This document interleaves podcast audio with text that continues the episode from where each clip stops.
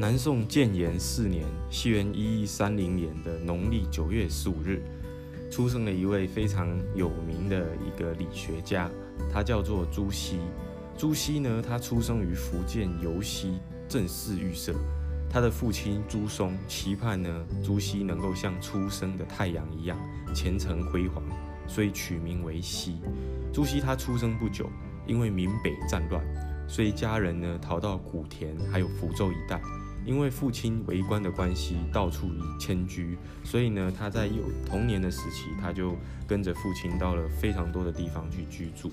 那朱熹十五岁的时候，他迁居武夷山，直到六十三岁才移居到建阳，在武夷山呢，生活了将近五十多年的岁月。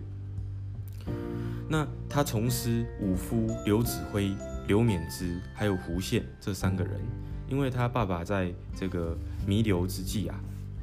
他希望说朱熹，呃，能够有更好的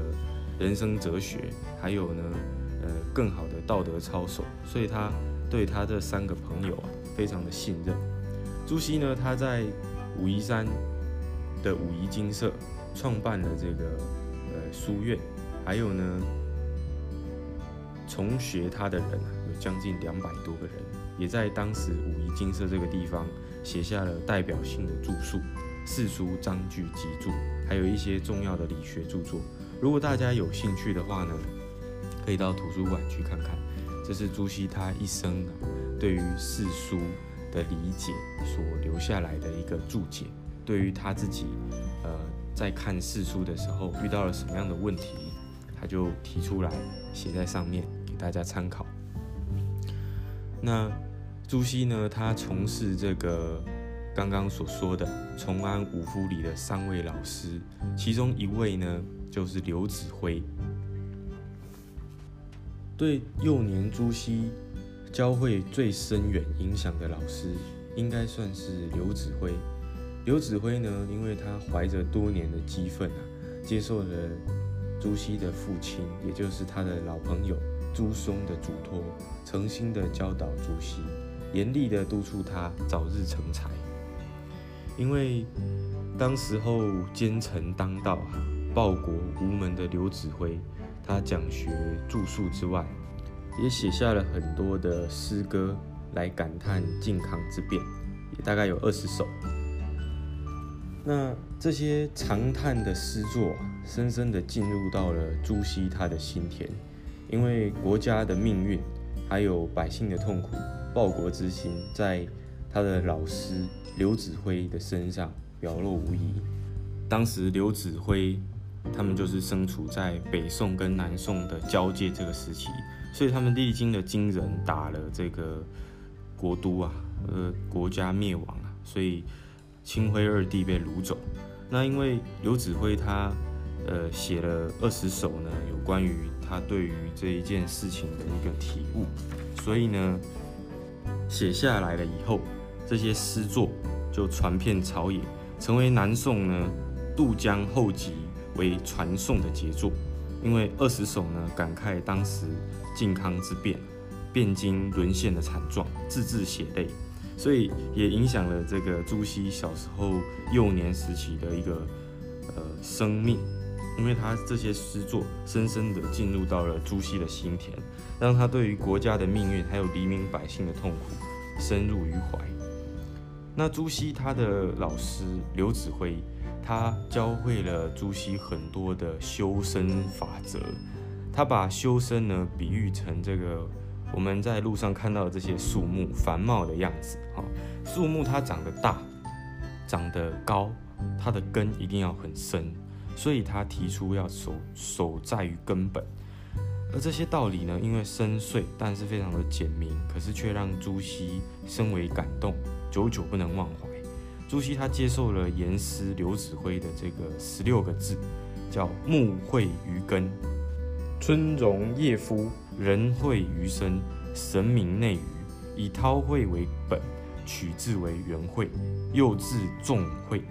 他在西元一一七五年的时候，在建阳云谷建了三间草房啊，朱熹他就把它名为惠安草堂，所以他又字号惠安，到了晚年呢，又取号叫惠翁，但不管字号怎么变化，他最终都保留一个惠字在里面，因为他永远牢记了这个恩师刘子辉的十六字心传。朱熹在十八岁的时候，一一四七年，严师刘子辉病重，这朱熹他就日夜慈疾啊，站在老师的身边，就是照顾他。有一天呢，他在病榻之旁啊，请教刘子辉入道的次第。刘子辉忍着病痛，他就把“不远赴”三个字为生平绝学传授给朱熹。不远赴呢，就是迷途不远，要克己复礼的意思。刘子辉为了提醒朱熹牢记三个字，把朱熹的书斋的名称改名为富斋，还写下了富斋铭。所以呢，朱熹每到一处啊，他就把书斋名为富斋，把门口呢书写对联，对联如下：佩为尊考训，会目谨师传。下联呢，就是专指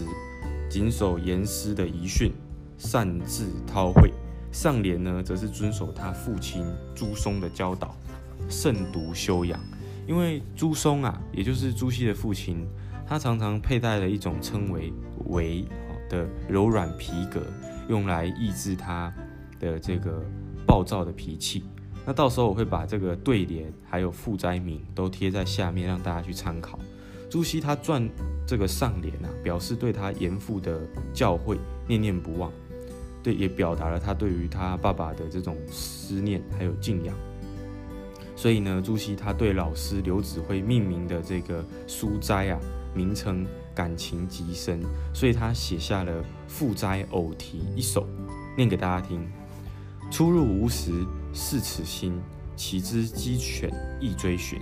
请看屏上出窑子。便是名斋用一生。朱熹对不远赴啊，也就是刘子辉给他的这个义子，越是念念不忘啊，他的学识上就有越足长足的这个进步。其实有时候我会很羡慕朱熹，他童年的岁月可以出生在这么棒的一个地方，因为有这么多的老师来指导他，而且学识渊博，道德非常的良好。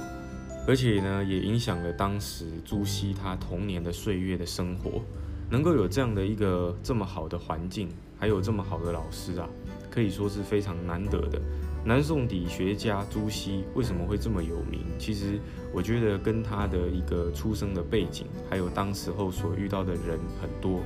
所以环境是影响非常大的。我们在挑选环境，尤其是学习的环境。还有我们学习的人、学习的对象、模仿的对象，童年时期呢是影响可以说是非常远的。所以父母亲在我们的身上，甚至是我们身旁周遭的朋友，影响力是非常广大的。